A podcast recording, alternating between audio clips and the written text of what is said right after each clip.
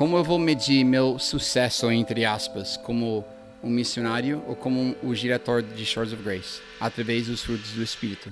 Se eu estou vendo aqueles frutos saindo da minha vida, se eu estou vivendo honestamente naqueles frutos, aqueles frutos vão trazer todo o resto do resultado que nós queremos ver. Mas o, o que é legal é que nós semeamos, mas a colheita sempre é de Deus.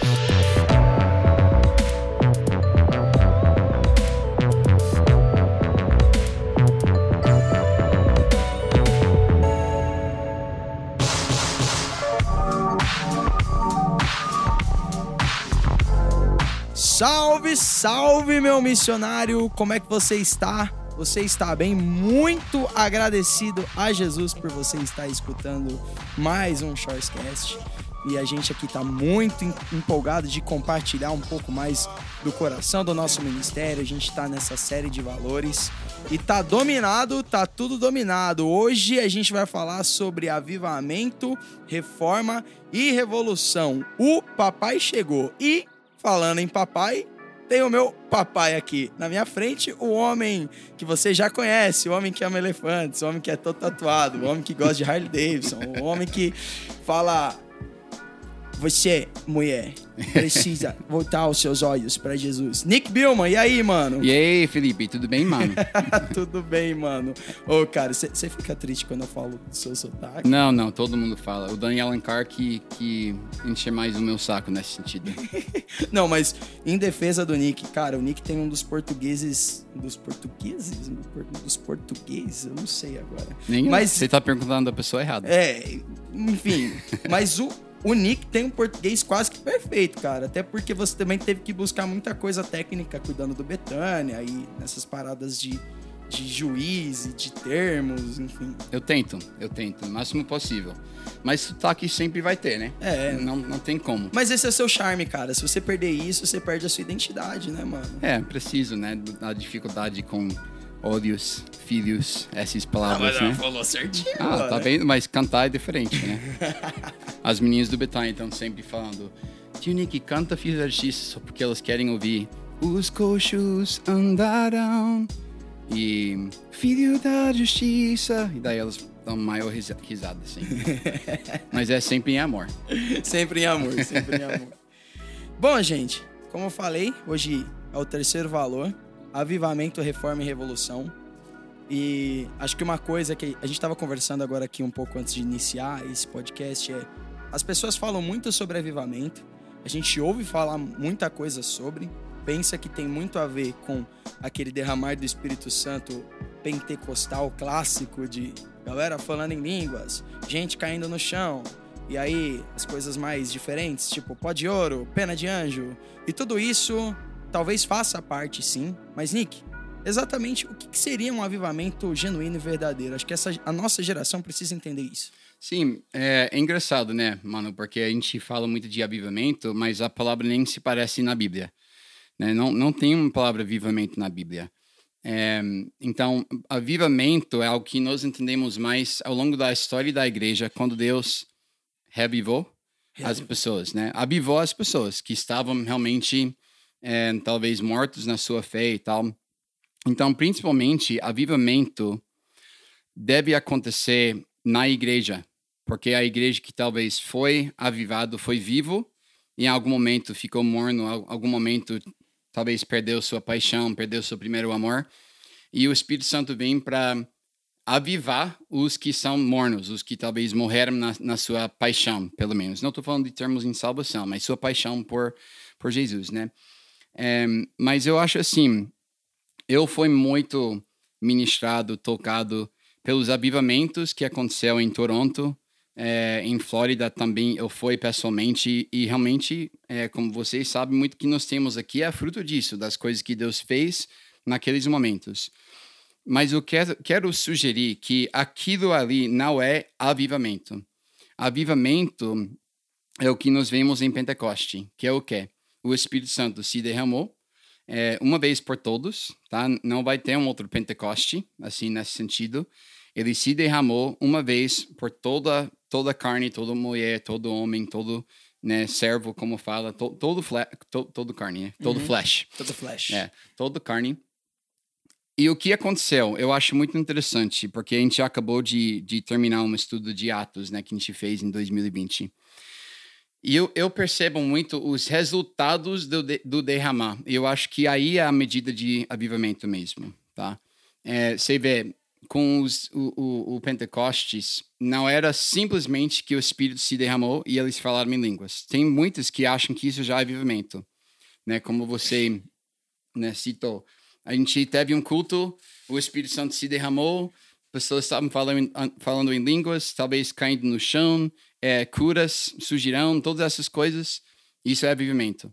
Só que em Pentecostes, o que nós vemos? O Espírito Santo se derramou, sim, eles falaram em línguas, sim, as chamas é, a, apareceram em cima das suas cabeças, mas logo depois eles fizeram o quê? Começaram a pregar o Evangelho. Primeira coisa que nós vemos depois do avivamento de Pentecostes, se eu posso falar assim, é que Pedro começou a pregar o Evangelho. Então, segunda coisa, eles começaram aí cumprir a grande comissão. E dentro de tudo isso, nós vemos também né, em Atos 6 e 7 que eles também cuidaram dos viú das viúvas e dos órfãos. Eles cuidaram dos mais necessitados da cidade. Então, eu procuro é, esses três resultados de avivamento. Além de, claro, santidade pessoal, santidade da igreja, porque tudo isso também aconteceu. Mas eu procuro para ver mesmo se realmente esses resultados estão acontecendo se não, talvez nós estamos tendo apenas um bom culto. Sabe o que estou falando? Uhum. Tipo, que legal, o culto foi ótimo. Mas, cara, para mim, um culto cheio de milagres e a presença deve ser um culto normal.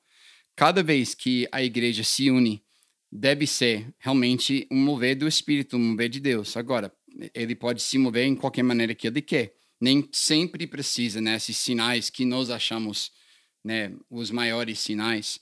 Mas e isso é um bom culto. Agora, avivamento é quando daquilo que Deus fez em nós e entre nós como o corpo começa a transportar através da proclamação é, do evangelho, através do cuidado dos mais necessitados e através de missão, de cumprir a grande comissão mesmo. Então, é, eu, eu, eu gosto de citar aqui em 2 Coríntios, onde Paulo fala: Assim que se alguém está em Cristo, nova criatura é. As coisas velhas já passaram. Eis que tudo se fez novo. E tudo isso provem de Deus que nos reconciliou consigo, mesmo por Jesus Cristo, e nos deu o ministério da reconciliação. Ou seja, avivamento não é apenas o que Deus faz em você ou em nós, mas é o que ele faz através de nós. Uhum. Ele nos reconciliou, agora nós carregamos a mesma mensagem e ministério da reconciliação. Então, é, eu já fiz parte de grandes avivamentos com, com Randy Clark, com Heidi Baker e esse tipo de pessoa. É, e eu acho que é um bom, um bom exemplo, né? É, falando de Heidi, ela foi para Toronto. Deus estava derramando o Espírito Santo como né, nunca antes, pelo menos na minha geração. Óbvio que na história da igreja sim, mas na minha geração não. E um resultado daquilo, eu vou citar duas pessoas. Heidi Baker foi, recebeu esse derramado do Espírito e renovou, renovou ela para o campo missionário. Ela já era missionária, mas deu para ela a paixão que ela iria precisar para o Espírito Santo e para o povo.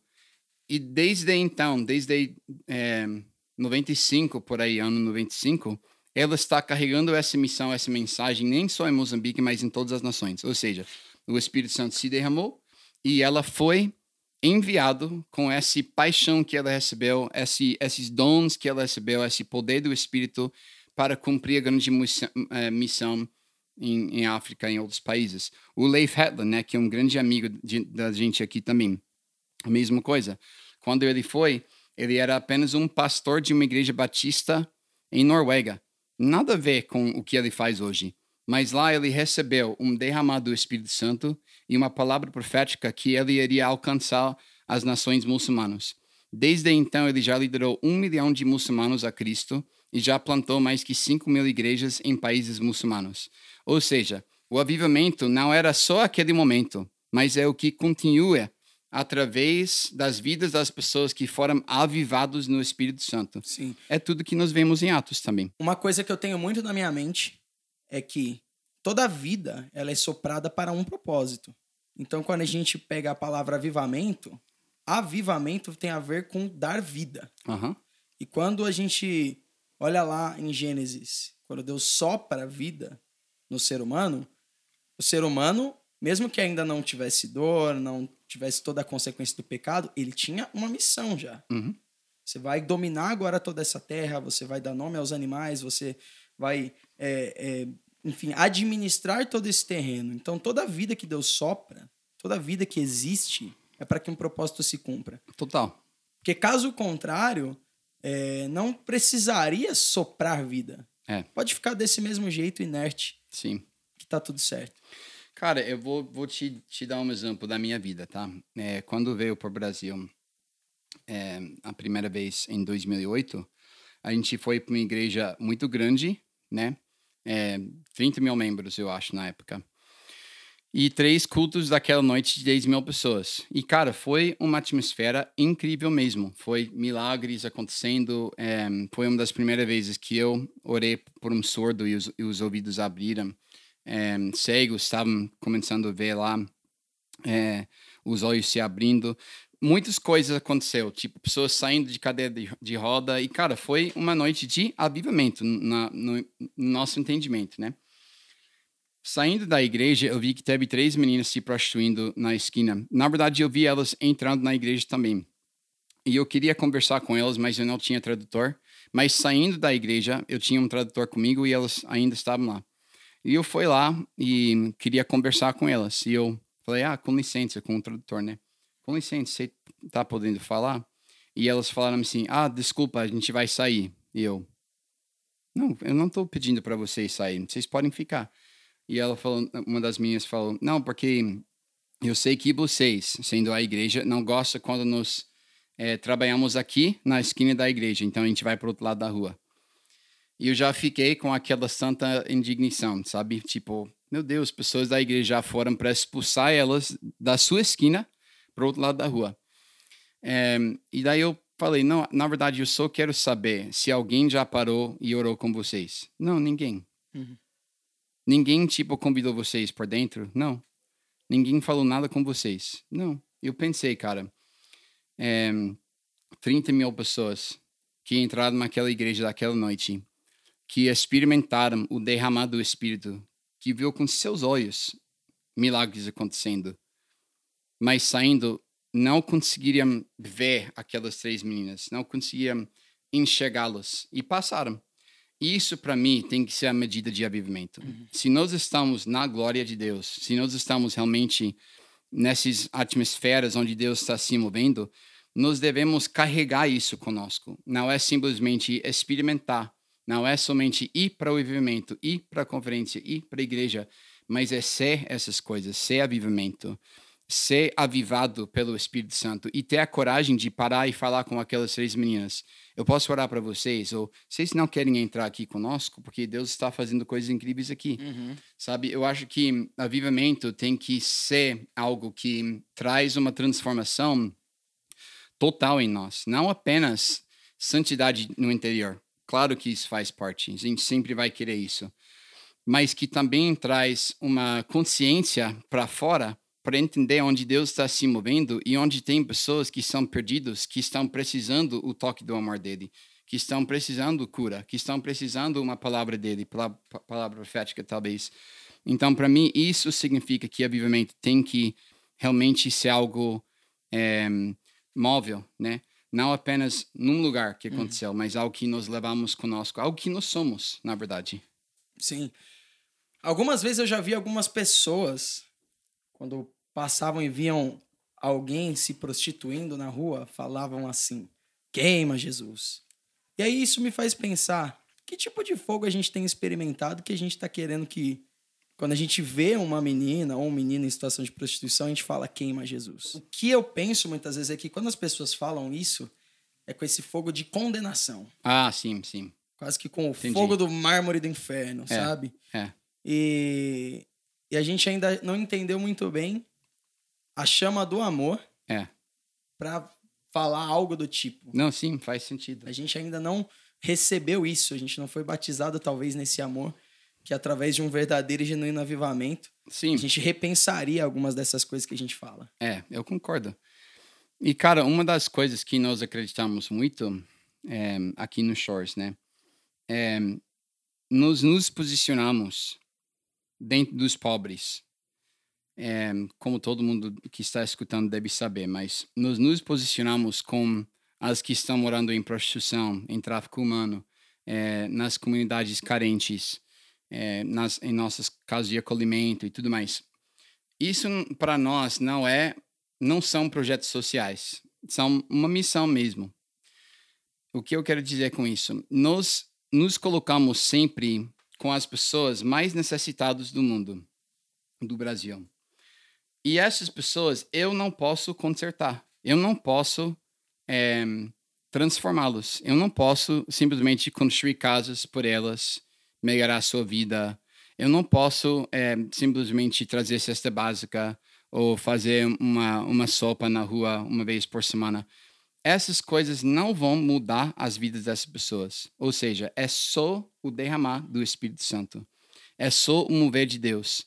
Então, nós entendemos, como a gente falou sobre a nossa dependência de Deus, que é totalmente dependente dele. Né? Shores of Grace não tem nenhum poder em si mesmo. Nick Biom não tem nenhum poder em si mesmo.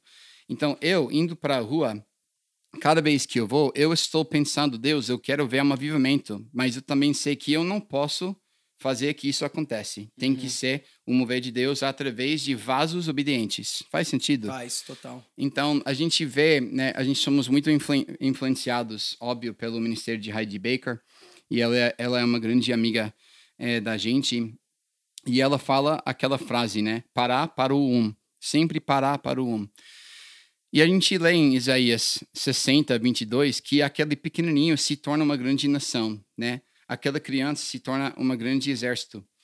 É, nós entendemos que, olhando no Brasil, nesses problemas que nós temos de abuso infantil, de prostituição, de tráfico humano, de tráfico de drogas, todo tipo de coisa, né? É, tem uma estatística que quase 20% de todas as brasileiras em algum momento vai morar na rua. Todas as crianças brasileiras vai morar na rua em algum momento. Cara, vendo essas coisas, existe uma grande necessidade para não apenas avivamento, mas reforma uhum. social. Uhum.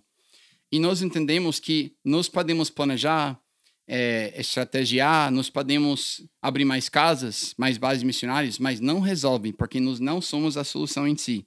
Mas é o Espírito em nós que tem que transbordar através de nós para realmente trazer avivamento é, nos, nos vales dos ossos secos. Sim, sim. Né, para ver que aqueles ossos secos não são apenas ossos secos, mas podem se levantar através do quê? O sopro, o fôlego de Deus. Uhum. Não é dos nossos projetos, né? É, vocês sabem disso, mano, mas eu sempre falo para nossa equipe aqui, nós não somos é, pessoas que trabalham nos projetos sociais. Nós somos filhos de Deus, missionários da grande comissão né? Nós não, não temos essa visão de simplesmente abrir projeto social, mas é ver realmente um avivamento dentro dos pobres, dos mais necessitados, onde eu não posso consertar o problema, onde eu não posso trazer a transformação, mas Deus pode. Sim. Isso para nós é avivamento. Então, quando nós vamos para as ruas, nós queremos ver milagres, nós queremos ver curas, nós oramos para cura. A gente já viu muitas curas a gente sempre lança palavras proféticas. E eu sei que você teve muitas experiências, eu também, de palavras assim, que abriram a mente das pessoas. Né? Eu já tinha meninas que saíram de uma vida de prostituição de apenas através de apenas uma palavra profética. Esse é o envolvimento que nós queremos, que a cura que vem, a palavra profética que vem, o, o mover de Deus que vem naquele momento na rua, traz uma transformação na vida da pessoa que a gente encontrou mas também que começa a trazer uma transformação social também. E isso é onde nós entendemos que Bill Johnson fala muito bem, que todo avivamento, quando ela amadurece, deve se tornar uma reforma, que vai trazer uma reforma de dentro da igreja para a sociedade também. Sim. O que é interessante na, quando a gente pensa em reforma é que tudo aquilo que a gente reforma é algo que já está construído. Então a gente já está aqui num ambiente onde existem construções sociais muito complexas, uhum. onde existem filhos e filhas de Deus que estão perdidos. Então o que, que a gente vai fazer é, não é simplesmente é, não, vamos derrubar tudo. Não. nós vamos queimar, igual a gente tava falando aqui, É, né? é. Ah, queima Jesus. É. Quando vê uma, uma menina em prostituição, queima Jesus. Não, É. não tem a ver com queimar. É. Tem a ver com reformar. Porque o recipiente já existe. Ele só precisa ser cheio do Espírito Santo. Sim, sim, total. E, cara, nisso é algo que eu acho interessante. É, como nós podemos influenciar né, as esferas de influência no mundo? É, tem uma, um lance que fala muito sobre os sete montes, né? É, eu não concordo com muito disso, porque porque geralmente a ideia, pri- principalmente não é bíblica, tá? Uhum. Foi gerado de homens é, e, e recente, inclusive, de, Uhum. de, né, se Peter Wagner foi um dos primeiros, agora tem outros, mas a ideia deles é o quê? Dominar as sete montes ou as sete esferas da sociedade. É, cara, eu tenho muito problema com essa palavra dominar. Uhum. Porque Jesus veio falando sobre o mundo e o reino dele, sempre separando o mundo e o reino dele. Eu, tô falando de mim mesmo, eu não acho que é pra gente querer dominar o mundo político, por exemplo, é, o mundo é, das artes, o mundo social. Eu não, eu não acho isso. Eu acho que nós trazemos influência nessas áreas através do nosso serviço Sim. é o servir ao invés de dominar. Ou seja, ao invés de, nossa, se nós conseguimos é, um candidato cristão, vai mudar tudo em nossa cidade. Nunca mudou tudo em nenhuma cidade. Nunca, nem nos Estados Unidos, nem no Brasil. Porque a mentalidade é colocando alguém com poder, com uma perspectiva cristã, e isso vai mudar tudo. Não, o que vai mudar tudo é a igreja mobilizado influenciando essas áreas em serviço, servindo, amando, sendo humilde, sendo as pessoas que, sim, falam a verdade. Eu não estou falando de, né, é, coisas é, de pós-modernismo, Uhum. né, de, ah, tudo, tudo está bem, tudo bem, Deus é amor. Eu não estou falando dessas coisas de hipergraça. Óbvio, a gente vai pro- proclamar a verdade. A gente vê em Atos 2. Pedro falou direto para os judeus que estavam lá: vocês crucificaram Jesus. Uhum. E se vocês não aceitam ele, vocês vão ser rejeitados por Deus, né? Ou seja, a gente fala a verdade, mas em amor. Mas em nossos atos de serviço nessas áreas, é como nós podemos influenciar, servir, mostrar Jesus que amou tanto o mundo que ele se deu, né? O Deus que amou tanto o mundo que ele deu seu único filho. Então, é, é- é essa mensagem de Paulo. Nós fomos reconciliados e agora em toda a esfera de influência de sociedade, nós precisamos levar a mensagem de reconciliação e, e o ministério de reconciliação.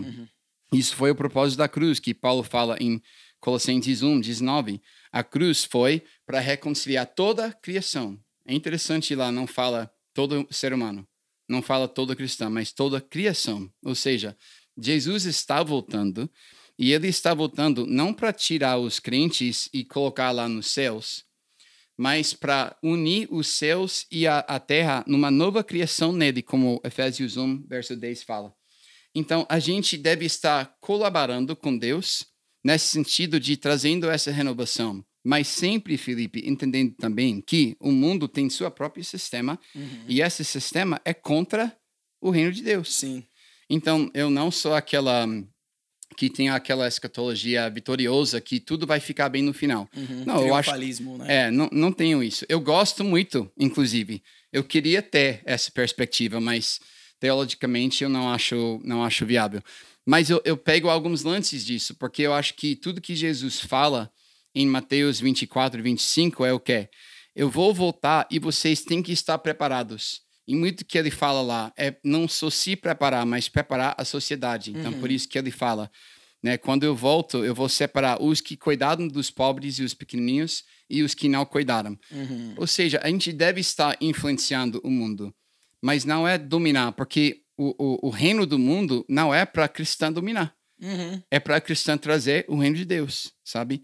Então as coisas vão piorar no mundo? Vão, mas a igreja também vai brilhar ainda mais no meio da escuridão que vai vir sobre o mundo. Faz sentido? Faz. E um problema que eu também enxergo nessa teologia dos sete montes, que tem a ver com essa coisa da dominância, é esse egoísmo Uhum. de pensar que para eu realmente ser relevante para a minha sociedade, eu preciso estar nas altas camadas daquilo que eu exerço como profissão. Sim. Tava conversando isso com um dos nossos missionários, o Igor, aqui na base, que mora né, no mesmo apartamento que eu. É, a gente estava falando, por exemplo, se Deus chamou você para ser um professor, na teologia do Sete Montes, você tem que ser o cara que vai estudar pra caramba. Você tem que ser o melhor professor para que você não seja um professor de escola primária. Sim. Mas que você seja um professor de PhD, cara. Que você esteja nas grandes universidades públicas aqui do Brasil. É. Usando esse exemplo. Com milhões de seguidores nas redes sociais. Com milhões de seguidores nas redes sociais e um canal de YouTube com, com, com sei lá, 900, 700 mil para você realmente ter esse sucesso Sim. Né, perante os homens. Mas e se Deus te chamou para você simplesmente ser um professor de escola primária? É. Sabe? Servindo lá. Servindo naquela lá. escola. Tem tudo a ver com ser fiel É. e não com ser o melhor. Totalmente. Então, esse é um problema que a gente precisa. E existe um orgulho nisso, um egoísmo que a gente precisa quebrar em nome de Jesus, cara. Totalmente, mano. Totalmente. E, e eu acho que quando você tem essa perspectiva, daí você acaba colocando sua esperança, talvez sem querer, mas sua esperança nas pessoas naquelas áreas. Então, por isso que nós temos eh, candidatos de, de, de presidente que toda a igreja vai atrás porque e coloca toda a sua esperança naquela pessoa porque fala que é cristã e a gente acha agora nós vamos dominar a monte política da Uhum. nossa cidade. Nunca vai acontecer porque nós temos uma guerra de o mundo, né? O, o- a palavra no Novo Testamento, cosmos, literalmente significa a sistema caído do mundo que está contra o reino de Deus, Uhum. né? Então, por isso que a gente vê Jesus falando, não dá para Cesar o que é dele, tudo bem. E quando ele está antes de Pilatos, ele falou que é, não, mas eu, eu a minha autoridade não vem de você. Ou seja, eu sou de um outro outra dimensão, o reino de Deus que que, eu, que que ele inaugurou aqui e que ele vai terminar quando ele volta na parousia. Mas eu acho que nessa questão de avivamento e, e reforma, é isso que nós devemos pensar. Cara, por onde você esteja, ser uma influência do avivamento que você recebeu através do Espírito Santo, né? Se você está naquela escolinha de bairro, mas lá você pode ser uma influência enorme para o reino de Deus por aquelas 20 crianças, talvez, que estão no seu cuidado, né? Em, eu penso muito porque pessoas falam, nossa, eu quero fazer muito o que Shores faz, né? E eu falo, então faz, faça. Tipo, cara, se cada cristão no Brasil começa a fazer pequenos atos de bondade e atos de amor e, e pregando o evangelho para as pessoas, porque eu não estou falando de simplesmente fazer coisas bozinhas, mas não, tem que falar também o evangelho. Mas pregar e fazer essas coisas, cara, vai trazer um- uma transformação nesse mundo. Sempre vai ter uma op- oposição no mundo, mas vai haver mais pessoas vindo por Jesus e vindo para o evangelho, e talvez menos pessoas nas ruas, e talvez menos divórcio, e talvez menos necessidade para adoção, porque mais famílias ser- se- eh, serão restauradas. Daí, isso é avivamento que traz reforma. Então, é isso que nós acreditamos. E nós fazemos isso como? Através da revolução. A revolução de quê? O amor de Deus. Cara, o, o amor de Deus é revolucionário. Quando Jesus veio falando coisas como é, o Pai habita em mim, agora eu habito no Pai, e agora nós vamos habitar em vocês através do Espírito Santo. Quando ele fala que amor verdadeiro é dar sua vida para o seu próximo, cara, isso é um amor revolucionário Uhum. revolucionário. Então nós temos que amar nesse nível, né? Até nossos inimigos nesse nível. E, e nós conseguimos estar no mundo amando as pessoas, mesmo não concordando com coisas. Nós podemos até falar a verdade e se nós somos perseguidos, tudo bem. Jesus já nos avisou, né? Ele já falou: vocês vão ser rejeitados pelo mundo. O mundo não vai te entender. E ele até falou para os apóstolos: o mundo vai te Uhum. matar, Uhum. né? É impopular. É, total. Mas isso não impede da gente falar e viver nesse amor revolucionário de Deus. E ser os que foram reconciliados e agora carregam essa mensagem da reconciliação. Sem querer dominar, sem querer. Cara, a gente fala muito de influência, né? Eu- E eu, sei que a gente falou disso na, no podcast sobre. No Shortcast, desculpa. Sobre intimidade. Mas eu acho que hoje nós falamos muito de influência sem saber o que é influência mesmo. Uhum. Né? A gente até tem esse nome influencer agora. Uhum. E influencer hoje é apenas que você tem muitos seguidores. É. Mas influência verdadeiro, verdadeiro só vem através de intimidade. Eu, não, Uhum. eu não posso influenciar alguém com quem eu não tenho intimidade. Uhum. Agora, eu posso, assim, trazer uma influência, mas influenciar no modo cristão, que vai trazer transformação, bem através de intimidade. Uhum. E você vê Jesus, cara, e ele não estava é, preocupa- preocupado com os grandes números de seguidores. Na verdade, ele mandava embora muitas pessoas, né? É, Quem não quer comer da minha carne do meu é, beber do meu João sangue, 6, pronto. saiam daqui. E ele não falou, não, não, para, para, eu vou explicar. Ele deixou ir embora. E daí ele vira para os discípulos, né? E fala o quê? E vocês, querem Vocês sair querem também? ir? É. Cara, por quê? Porque ele entendeu que para estar com ele, você tem que ser totalmente entregado a ele mesmo. E isso que ele fala, o amor verdadeiro é esse que dá a sua vida para o próximo. Ele po poderia falar isso, porque já, já há pouco ele iria dar a sua vida mesmo, não só para os discípulos, mas para todos nós. Uhum. Então nós devemos viver como os que realmente entregaram nossas vidas por Ele. E em tudo que nós fazemos, ver tudo como o serviço a Deus, em tudo que nós fazemos. Isso é quando os que foram avivados estão avivando áreas da sociedade e trazendo reforma e transformação espiritual, independente do que está acontecendo no mundo. Eu acho que o que você citou, cara, faz muito sentido. A, a gente pensa, é, eu falo a gente como cristã, muitas vezes, é, como nós podemos chegar em cima daquela monte? Sempre, tipo, para ter o mais influência, para ter o Uhum. mais resultado. Para ser o líder. É. E, e Jesus falou que, que o exemplo de líder é lavar os pés dos seus discípulos. Isso é o que ele nos mostrou em João 13. Então, eu acho que nós devemos pensar menos em chegar em cima da monte e pensar muito mais em onde está Jesus e eu quero estar com ele. Exato. Não importa se está lá, né, de frente de todo mundo, ou se está lá, tipo, onde ninguém nem sabe o que você está fazendo, mas você- está fazendo com um coração alegre, cheio de amor, cheio do Espírito Santo, proclamando a verdade de Deus, a palavra de Deus e servindo na sua área onde Deus te colocou, sabe? Uhum. E falando especificamente sobre revolução, Nick, eu sou um amante de história, né? Tanto que eu dou, faço um, um- o papel de ser professor de história para as meninas do Betânia, né? De reforço. E uma coisa que a gente aprende em história é essa diferença entre revolução e golpe. Uhum.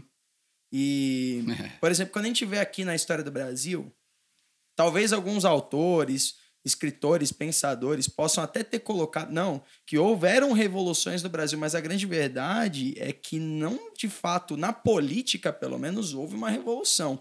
Todas as vezes foi um golpe. Qual que é a diferença entre a revolução e o golpe? É que o golpe em si, ele é dado de dentro para dentro. Uhum. Então já existem pessoas ali com certa influência que aplicam um golpe para tomar o lugar daquele que já tá também ali no poder, mas você estava ali em, em- talvez em segundo, terceiro, você estava em outro plano e não no primeiro. Aham. Agora a revolução, ela é de fora para dentro. Então Sim. ela tem a ver com população, com os populares, com as pessoas realmente é, é, muitos anônimos, mas gente que entendeu a parada, então revoluciona. É. E aí tira, por exemplo, um líder político do poder e coloca um líder do povo ali em cima. Isso falando de termos políticos, né? Sim. Agora, quando a gente entende que nós fazemos parte de um reino e o nosso reino tem um rei, Uhum. então, quando Deus. Eu, eu acho louco pensar que quando Jesus ele chega e ele fala sobre é, que o reino de Deus já é chegado, já está na mão, né? Aham. E eu penso sobre João Batista. João Batista, ele foi um revolucionário porque ele era um cara que não tinha poder nenhum, ele É. não estava ali dentro, É. né? Do, dos grandes líderes. Tava lá no deserto. Ele estava no deserto. É. E as, as pessoas, a população vinha até ele É. e ele tinha simplesmente um chamado: preparar o caminho para o rei. Sim. Porque viria um rei. Ele não era o rei. Ele não era o cara que se, colocaria no primeiro lugar. É. Mas através daquele aquele sentimento que começou a surgir nas pessoas de que eu realmente preciso me arrepender. Uhum. Eu tenho pecados que precisam ser lavados. Deus precisa me perdoar porque o Messias está chegando. E o Então- reino está de vir. Exato. Então ele foi revolucionário por conta disso, não porque ele assumiu um É. lugar de liderança, Sim. mas porque ele preparou o caminho para a pessoa certa. E até Jesus, né? Porque a gente pode seguir aquela aquela linha. Daí Jesus chega e teve muitos judeus que acharam que o Messias iria chegar e tomar o trono de, de Jerusalém, né? E tirar Roma de Jerusalém. E que o Messias iria chegar e fisicamente reinar em Jerusalém. Daí Jesus vem e como ele é o Messias, é, eu acho que é bem provável que alguns seguidores deles, dele até imaginaram que ele iria chegar lá. Tipo, cara, pensa que quando ele entrou em Jerusalém naquele, naquela semana antes da crucifixão, ele entra e todos são lá, né? Com as palmas, todos lá dizendo, tipo, o rei dos reis, Osana, Osana. Osana. Jesus olha, vê aquilo e sai. E sai de Jerusalém. Eu acho que era muito momento, um, um, um, pessoas lá, tipo, ele não vai tomar o trono, ele não vai, tipo, expulsar Roma, porque Jesus não estava falando desse mundo, desses governantes, desses tronos. O trono dele é muito em cima, muito mais em cima, né? Então, até isso, Jesus não veio para um golpe de um uh, imperador, hum, é, hum. É, um rei uhum. do mundo. Ele não, não precisa, porque ele é o rei dos reis. Então, a gente também, como cristão, não devemos pensar assim, ah, se nós podemos infiltrar, né, uhum. a sistema com cristã. Não, porque na verdade, fazendo isso, você já está pensando como o mundo. Exato. Já você já entrou no sistema. Totalmente. E, e vai te consumir, né? Vai te consumir. É, então, eu acho que por isso, cara, e, e só para a galera que está escutando entender, eu não estou falando que, não, que um cristão não pode né, servir nesses, nesses lugares. Uhum. Pode. Conhecemos pessoas que estão é. em lugares altos. É, né? pode, não tem problema. Agora, eu acho que o mais famoso que você é, é, o mais poder que você tem, o mais que você vai precisar um sistema de apoio muito bom ao, ao seu redor, é, o mais que você vai precisar uma prestação de contas muito bem com outros irmãos na fé, para que você não vai desviar ao caminho. E o que acontece muito, cara, a gente justifica os desvios para o maior bem. Não, mas ah, tá, se a gente faz essa essa desvio aqui talvez não era exatamente o que Deus mandou, mas nossa, vai nos dar mais influência para conseguir o bem maior. E isso já está já é uma pessoa que pensa que eu faço o bem. Uhum. É Deus que faz o bem. N não somos nós. Então, mesmo se eu estou numa posição de influência, é só o Espírito Santo em mim. Eu sou apenas o quê? Um, um jarro de barro. Um jarro de barro mesmo. Eu sou apenas um vaso frágil mas cheio do poder do Espírito Santo. Então, um minuto que eu tento influenciar através a minha fragilidade da carne, eu já comecei, comecei a perder a influência que eu realmente tenho. Né? Eu sempre penso, cara, em João 5,19, Jesus fala: o filho pode nada sem o pai. Cara, se Jesus não podia fazer nada sem Deus, Imagina a gente você, muito cabeção. menos podemos fazer nada. Jamais, jamais poderíamos fazer nada. Nada. Mas tudo é possível naquele que crê. Né? Então, temos essas duas promessas. É. Né? Então, eu acho que essa questão de avivamento, reforma e revolução é que é o amor revolucionário de Deus em nós, habitando em nós, que, que traz avivamento fora de nós e que traz reforma na sociedade também através de nós. Tudo começa em nossa fé em Jesus Cristo, em nossa é, em nós sendo santificados na presença dele, em nós tem, tendo uma intimidade com ele, através desse relacionamento, vai transportar, né? Como João 7 fala, através do seu, é, do seu coração fluirão rios de água viva. Se você não está vendo rios de água viva fluindo através de sua vida, provavelmente seu tanque de intimidade está bem baixo agora. Uhum. E tem que retornar a estar em Cristo, uh, está na sua Bíblia, vai aprofundando na palavra de Deus, vai aprofundando no seu chamado em Cristo, sempre ancorada nele, e daí você vai estar cheio, cheio, cheio, cheio, e vai transportar rios de água viva, e isso é quando avivamento começa a trazer uma transformação, além só de você pessoal, ou talvez da sua igreja local, né? Uhum. E especificamente quais frutos, assim, bem... Como que eu posso dizer? frutos aparentes de um verdadeiro avivamento, de uma verdadeira reforma, uma verdadeira revolução. Cita alguns, só para o pessoal também aí ter, ter isso no coração e conseguir captar, entender a mensagem. Os frutos do Espírito, em Gálatas, né? é, paciência, amor, é, bom mordomo, Bondade, bondade, tá? É, benignidade, é, mansidão, domínio é, próprio. você vai saber melhor em portu- português. As- algumas dessas palavras ainda são difíceis para mim. É. Cara, esses são os frutos que eu procuro em mim, tá?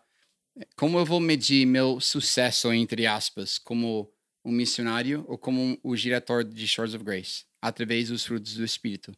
Se eu estou vendo aqueles frutos saindo da minha vida, se eu estou vivendo honestamente naqueles frutos, aqueles frutos vão trazer todo o resto do resultado que nós queremos ver. Mas o, o que é legal é que nós semeamos, mas a colheita sempre é de Deus, né? A gente tem grandes amigos eh, né, que, que tinham que sair de- da China esses dias, depois de 16 anos. E eu estava conversando com eles outro dia, e, cara, tipo, tinha que fechar a casa deles, tinha que fechar o ministério deles, porque é comunista lá. Tipo, acabou. Não tem, tipo, negociação. Fecharam. E eles saíram, e sabe que eles falaram que me impressionou tanto, até me fez chorar. Eles falaram, mas Nick, nesses 16 anos, o maior prazer era lançar sementes com Deus. S- Sendo a pessoa que lança o semente já é o nosso prazer. A colheita é dele.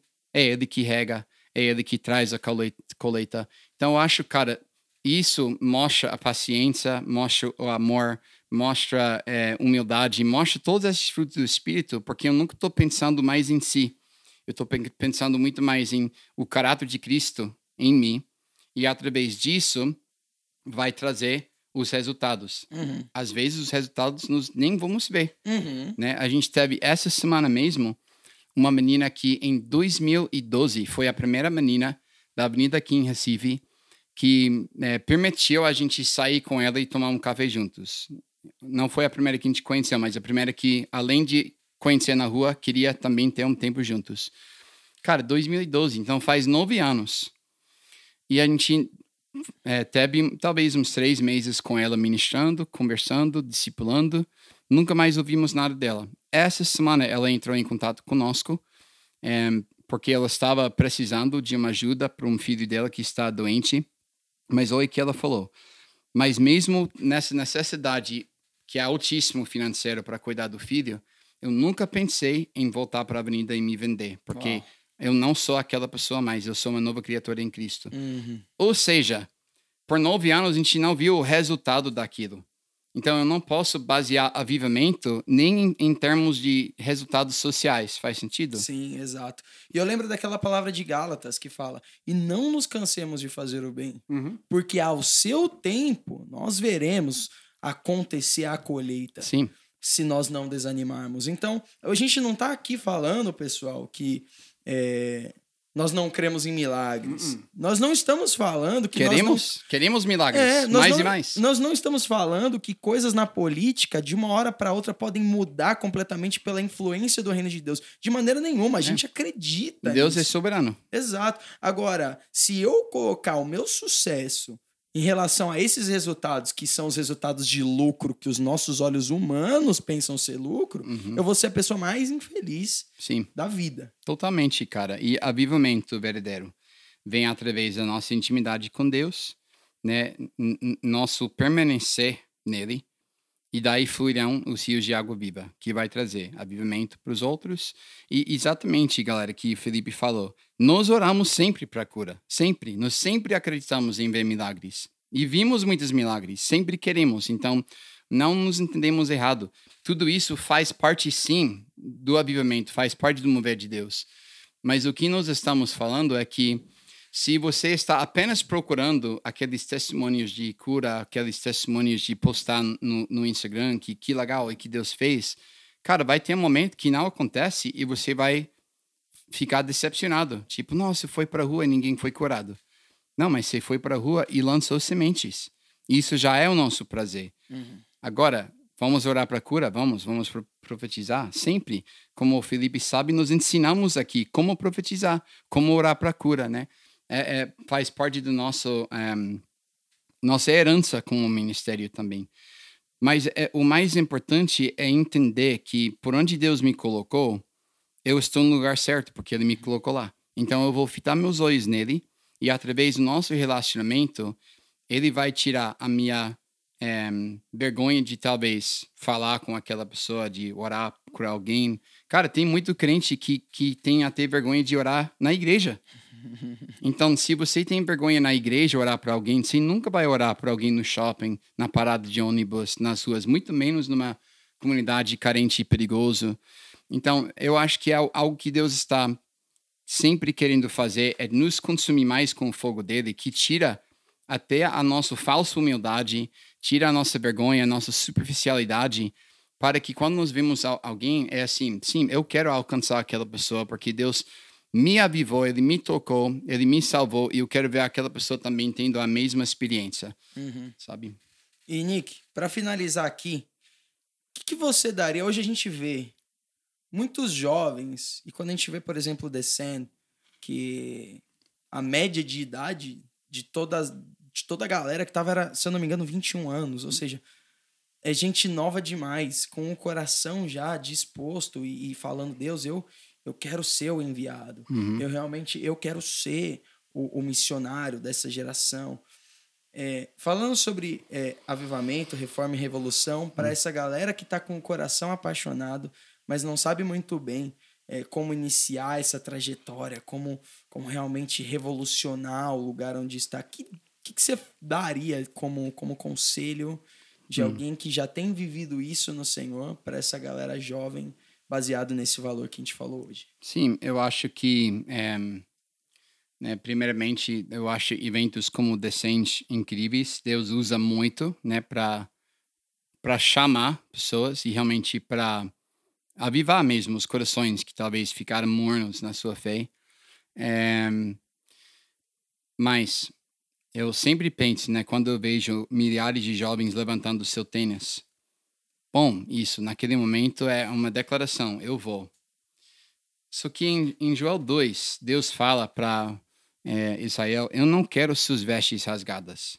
Eu não quero isso. Eu quero seus corações rasgados. Ou seja, o, o Israel estava assim: na como é que chama na tristeza estava assim rasgando os, as vestes diante de Deus e Deus assim não é isso que eu quero eu quero o coração rasgado por mim e eu acho que é a mesma coisa se nos levantamos o tênis nós devemos também estar rasgando nosso coração totalmente por Deus não é só o ato de levantar seu tênis é, então outra coisa poucos avivamentos na história da igreja poucos avivamentos é, eu posso até falar que quase nenhuma começou por grande e depois mais. Sabe o que eu estou falando? Uhum. Não começou no estádio para fora. Uhum. Não começou nenhuma igreja enorme para fora. Quase todos os aviamentos começaram com poucas pessoas que realmente foram consumidos pelo fogo de Deus, que realmente se entregaram pelo propósito que ele queria fazer e através daquilo cresceu e cresceu e espalhou, espalhou, espalhou, espalhou. Eu diria que até o avivamento que aconteceu em Toronto, nas 90 ainda não acabou. Agora, não tem toda noite um culto lá, não tem aquele esquema mais. Mas sabe o que, cara? O que você vê na vida do Randy Clark, no Bill Johnson, no Heidi Baker. De... Na sua vida. É a minha vida também, de muitos pastores aqui no Brasil também, que foram para lá. Eu já conheci muitos pastores aqui que, Nick, eu fui lá e mudou minha vida. Ou seja, daquilo que aconteceu em Toronto, começou numa igreja de 100 pessoas, com Randy Clark, que ninguém conhecia antes. Ele não era um conhecido. Ele não foi chamado porque ele era o, o, o mais famoso. Mas num grupo pequeno, Deus começou a se mover e eles se dedicaram ao mover de Deus e foi espalhando. Então, eu acho que para os jovens e as pessoas em geral que estão é, assistindo, escutando hoje, é realmente é, caminhar com pessoas que têm uma fome por Deus e caminhar com pessoas que são dedicados mesmo ao mover de Deus e ser movido por Ele. É, não, não pensa que indo para um evento grande vai trazer avivamento para você. Cara, vai para o evento. Legal. Eu amo estar com pessoas em adoração, amo ouvir a palavra pregada, então não tem nenhum problema. Mas a perspectiva não deve ser eu vou para lá para receber um avivamento, para depois trazer o avivamento para minha cidade. Deve ser que todo dia você está buscando o avivamento em si, que todo dia você está dizendo: Deus, tira de mim tudo que não é de você. Deus, me santifica, Deus, vem com teu espírito e me lava, me enche de novo, eu quero transportar com você. E daí, com esse fogo e esse, esse fome, vai ajuntando com outros que têm o mesmo desejo. E, e não pensem, cara, se, que legal se um dia nós crescemos em ser uma grande igreja. Então, ao, ao invés, pensa, cara, nós quatro aqui juntos, adorando, juntos, se dedicando à santidade, caminhando com Jesus, nós podemos levar isso já para a nossa cidade, para nossas ruas. Como nós podemos servir, é, talvez uns ONGs que tem aqui, como, como nós podemos servir a nossa igreja nisso, sabe? Então, acho que sempre precisamos entender que comece com um e vai crescendo, comece com pouco e vai aumentando. Faz sentido? Muito bom, faz sentido. É, cara, muito precioso. Você que está ouvindo aí, é, se você foi tão abençoado quanto eu sempre sou aqui, você já sabe o que você tem que fazer, cara. Vai, é, anota tudo isso, sabe? Realmente medita nisso tudo. É, ore sobre essas coisas também que, que estamos colocando aqui, porque a gente crê de verdade que tudo isso também que a gente tem lançado são sementes, uhum. como o Nick falou, por exemplo, do, do exemplo do, desse casal missionário da China. E a gente crê que essas sementes que nós estamos lançando aqui no podcast também são sementes para a eternidade.